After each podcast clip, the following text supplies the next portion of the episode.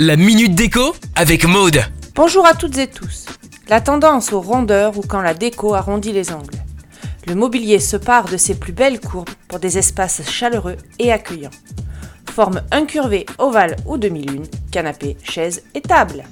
Les canapés et les fauteuils aux angles arrondis, qu'il s'agisse d'un intérieur moderne, minimaliste, scandinave ou très chic, le mobilier trouvera sa place. Des tables rondes, personne ne sera plus mis au coin, convivialité, visuellement moins massive. La table trouvera où se nicher dans les coins ou les angles.